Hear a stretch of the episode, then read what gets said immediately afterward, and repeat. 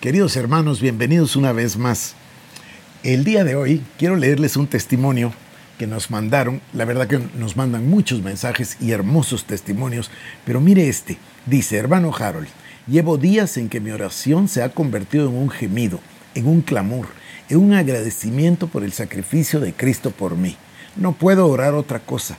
El Espíritu Santo está haciendo una obra de constreñir todo mi ser y nunca me había pasado en 47 años que tengo de creyente.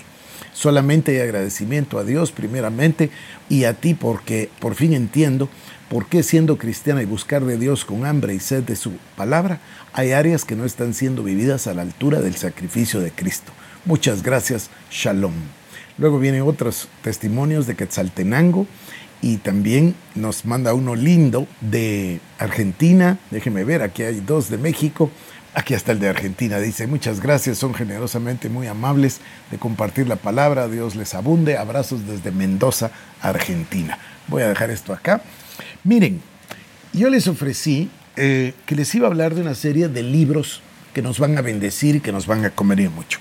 Este mi librito también pasó por el fuego, se notan las, uh, las marcas. O sea que este también fue rescatado del incendio de mi casa del año 1999. No tiene fecha de cuándo lo compré, pero es obvio que fue antes. Y ya el pobre está un poquito maltrecho, miren. Pero es un libro único. Este libro se llama El Pacto de Sangre del hermano Ed W. Kenyon y me ha bendecido inmensamente. Pero el día de hoy, en la mañana, descubrí que el libro existe en castellano. No sabía yo que estaba en español. Entonces decidí leerles seis capítulos para que nosotros podamos en realidad entender de qué estamos hablando. Me parece que no va a ser muy largo, espero yo. Capítulo número uno entonces. El nuevo pacto en la sangre de Jesús.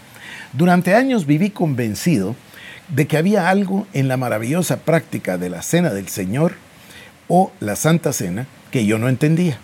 Piense, por ejemplo, en el silencio de los discípulos cuando Jesús les habló de ella. Cuando tomó el pan y dijo, tomad, comed, esto es mi cuerpo. Mateo 26, 26.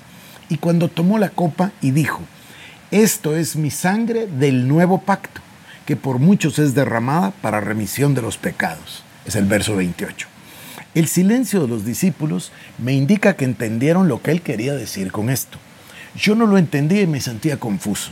Durante mucho tiempo me hice la pregunta, ¿cuál es el principio subyacente que contiene esta excepcional práctica? El mismo lenguaje de Jesús cuando dijo, de cierto, de cierto os digo, que si no coméis de la carne del Hijo del Hombre y bebéis su sangre, no tenéis vida en vosotros. Juan 6, 53. Aún me confundía más. ¿Qué quiso decir con eso? Entonces llegó a mis manos un libro del doctor Clay Trumbull. Yo se lo mencioné ayer. En realidad me puse a investigar y Clay Trumbull se escribe con T-R-U-M-B-U-L-L. Clay Trumbull escribió varios libros. Escribió sobre los pactos, sobre los ritos más antiguos de la humanidad en cuanto a los pactos, en especial el pacto de sangre. Escribió otro libro solo sobre el pacto de sangre e incluso escribió uno sobre el pacto de sal. Muy, pero muy interesante. No son tan fácil de conseguir, pero tampoco es imposible. Entonces dice él, llegó a mis manos un libro del doctor Clay Trumbull, antiguo editor de Sunday School Times, en el que mostraba que había habido un pacto de sangre que muchas culturas primitivas habían practicado desde tiempos inmemorables. De hecho, este pacto de sangre es la base de muchas de aquellas religiones. El doctor Trumbull aportaba datos provenientes de todas las partes del mundo que mostraban que en África, India, China, Borneo y muchas otras islas, la gente seguía practicando un pacto de sangre muy similar a nuestra Santa Cena. En muchos casos había degenerado hacia otros significados y sin embargo las marcas de esta original revelación de Dios continuaban. En los libros de Henry Morton Stanley de exploración en África, nos cuenta cómo cortó el pacto más de 50 veces con diferentes tribus de la zona. El misionero escocés David Livingstone citaba la misma práctica durante sus viajes, como también lo han hecho otros que han trabajado como exploradores y misioneros en África. Quizás nos ayudaría a entenderlo si mirásemos la palabra hebrea para pacto, cuyo significado literal es cortar. Sugiere una incisión de la que fluye sangre. Prácticamente en todos los lugares donde se usa la palabra pacto en las escrituras, su significado literal es cortar el pacto. Capítulo número 2. Origen del pacto de sangre. El sacramento de la comunión o la Santa Cena está basado en el pacto más antiguo que se conozca en la familia humana, uno que comenzó en el huerto del Edén. Es evidente que Dios cortó el pacto y entró en un pacto con Adán en el comienzo.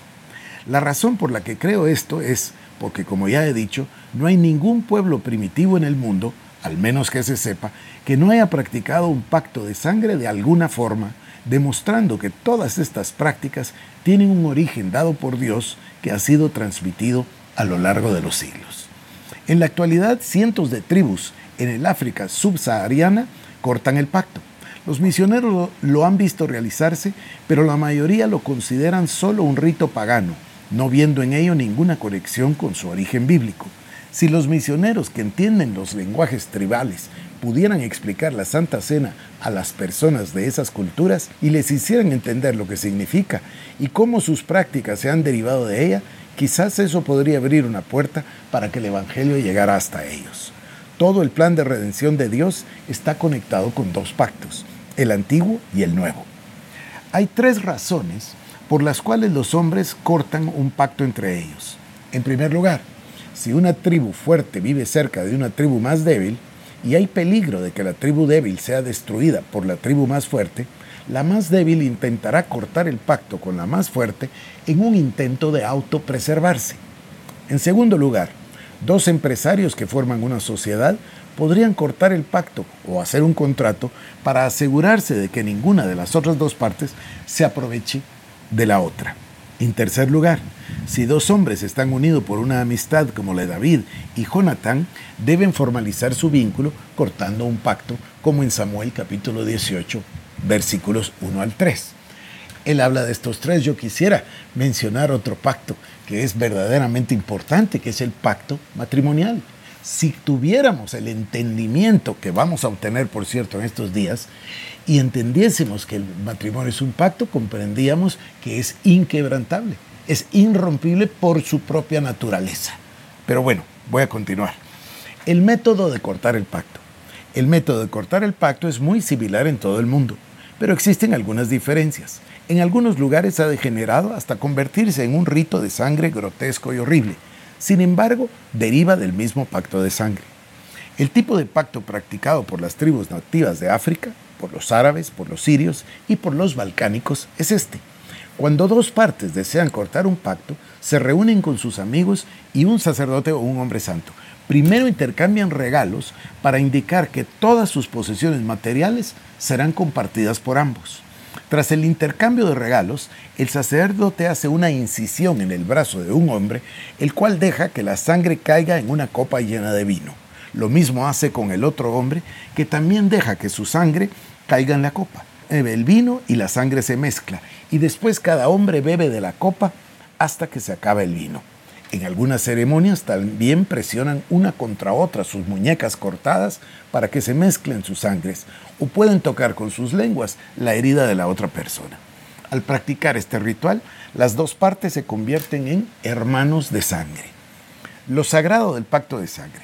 En sus escritos, Henry Morton Stanley decía que nunca conoció ningún pacto así que se hubiera roto en África, independientemente de cuál hubiera sido la provocación.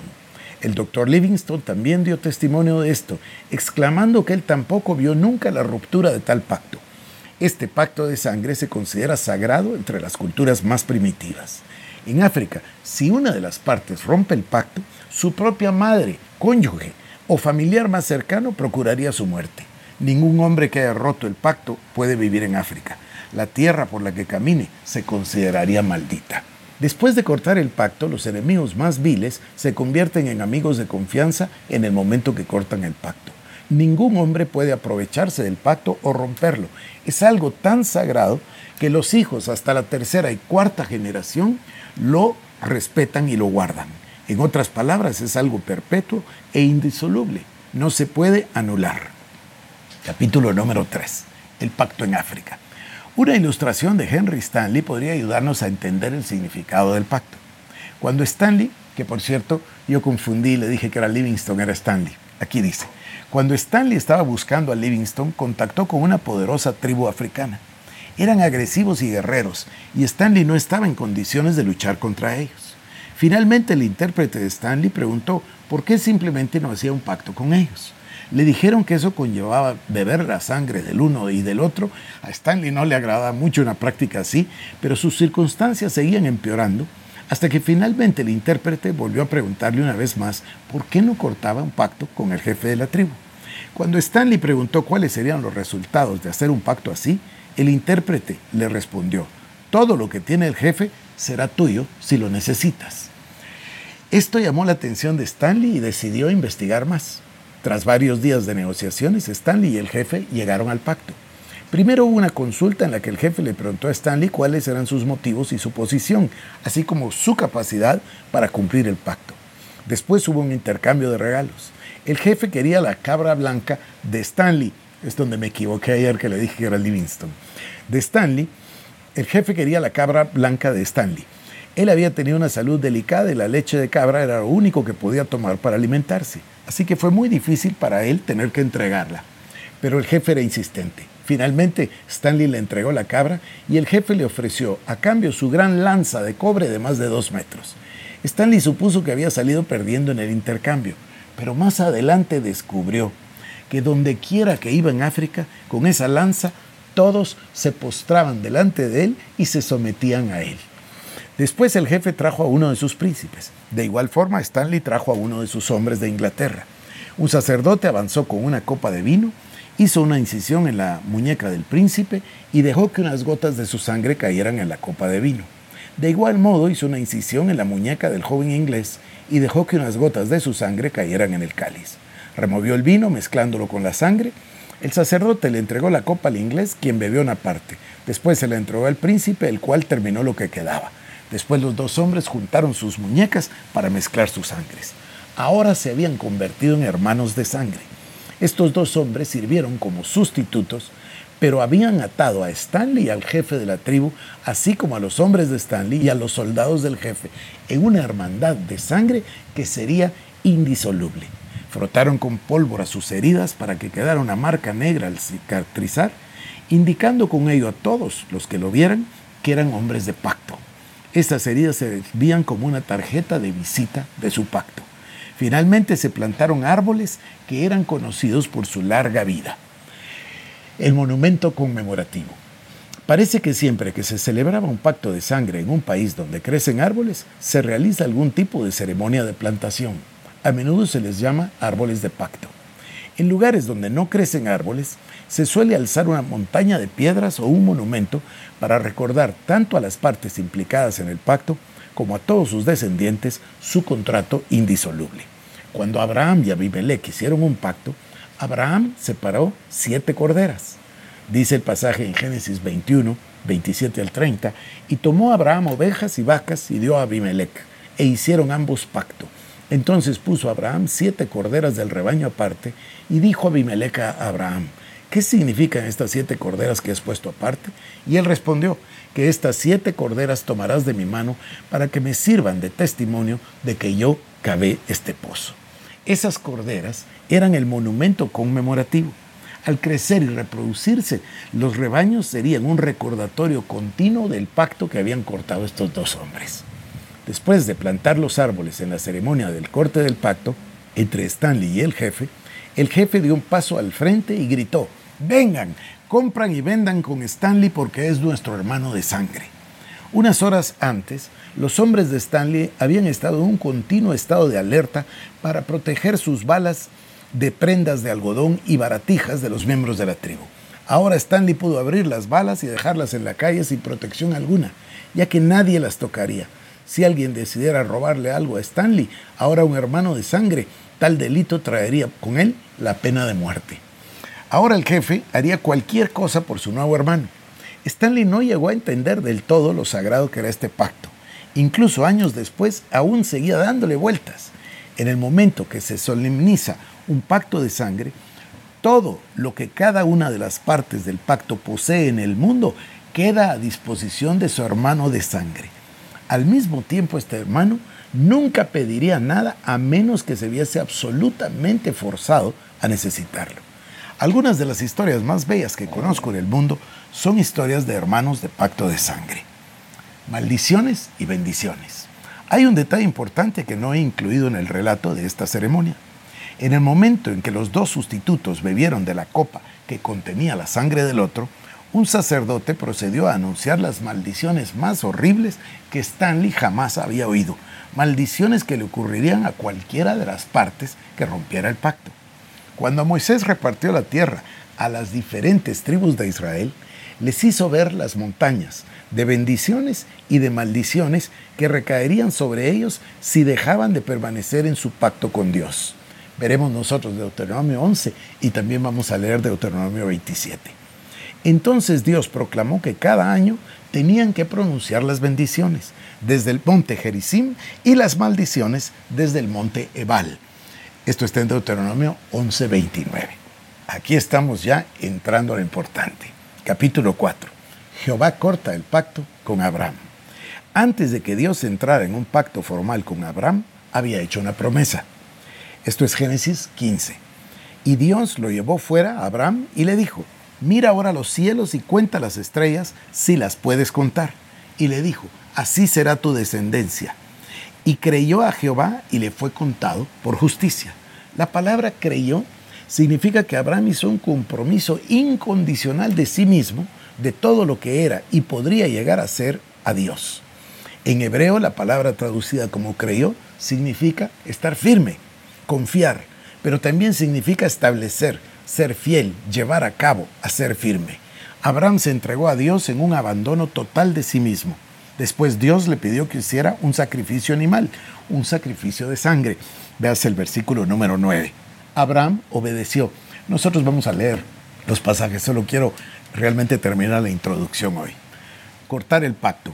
El pacto abrahámico, que es la base tanto del judaísmo como del cristianismo, es quizás el contrato más maravilloso que jamás se haya promulgado. Ató a Abraham, o Abraham tras su cambio de nombre, y a sus descendientes con ataduras indisolubles con Jehová. Y ató a Jehová y a Abraham y sus descendientes con la misma solemnidad. Cuando Dios entró en un pacto formal con Abraham, ocurrieron varias cosas sorprendentes. La escritura dice que cuando Abraham tenía 99 años de edad, Dios se le apareció como el Shaddai, el Dios Todopoderoso, y le dijo, anda delante de mí y sé perfecto, y pondré mi pacto entre mí y ti y te multiplicaré en gran manera. Génesis 17, versículos 1 y 2. Entonces Abraham se postró sobre su rostro mientras Dios seguía hablándole, diciendo, He aquí mi pacto es contigo, y serás padre de muchedumbre de gentes, y no se llamará más tu nombre Abraham, sino que será tu nombre Abraham, porque yo te he puesto por muchedumbre de gentes. Este pacto fue para todo Israel los hijos de Abraham, y tras él estaban la promesa y el juramento de Dios. Mire los versículos 8 y 9. Y te daré a ti y a tu descendencia después de ti la tierra en que moras, toda la tierra de Canaán en heredad perpetua, y seré el Dios de ellos. Dijo de nuevo Dios a Abraham, en cuanto a ti guardarás mi pacto, tú y tu descendencia después de ti por sus generaciones. Versículos 8 y 9. Finalmente, Dios estableció su pacto diciendo, este es mi pacto que guardaréis entre mí y vosotros y tu descendencia después de ti. Será circuncidado todo varón de entre vosotros. Circuncidaréis pues la carne de vuestro prepucio y será por señal del pacto entre mí y vosotros. Versos 10 y 11. Se va dando cuenta usted. Mire, se va a abrir delante de nuestros ojos una inmensa revelación del sacrificio de Cristo, pero no, no solo del sacrificio, por supuesto que sí, pero no solo, sino que del plan completo de Dios para el ser humano. Cuando esto fue hecho, Dios y Abraham habían entrado en pacto. Significaba que todo lo que Abraham poseía o llegaría a tener había sido puesto sobre el altar. También significaba que Dios sostendría y protegería a Abraham y a sus descendientes mientras vivieran cumpliendo el pacto. Algunos hechos del pacto. El sello del pacto entre Dios y Abraham fue la circuncisión. Todo niño varón fue circuncidado a los ocho días de edad, simbolizando la entrada en el pacto abrahámico. Cuando un niño entraba en el pacto, se convertía en heredero de todo lo relacionado con el pacto. Si el padre y la madre del niño morían, otro israelita estaba obligado a cuidar ese niño. Si solo el padre moría, entonces otro israelita cuidaría de la viuda. Esto era parte de la ley del pacto. Quiero leer las obligaciones del pacto y con esto vamos a terminar el día de hoy. Y estará mi pacto en vuestra carne por pacto perpetuo. Génesis 17:13. La marca de la circuncisión en sus cuerpos era el sello de su lugar en el pacto. Mientras Israel guardara este pacto, que se volvió a renovar con Moisés, ningún enemigo extranjero en todo el mundo podía conquistar ni tan siquiera una de sus aldeas. Cuando Dios sacó a Israel de Egipto, no tenían ni ley ni sacerdocio. Finalmente Dios les dio los diez mandamientos, el sacerdocio, la expiación, los sacrificios y ofrendas en el templo, el chivo expiatorio y la adoración en el templo. Todo estaba disponible para Israel a través del pacto. Entonces voy a parar acá, espero haber despertado su interés. Inmediatamente continuaré porque quiero leerle los siete capítulos, no solamente cuatro. Que Dios lo bendiga y continuamos mañana.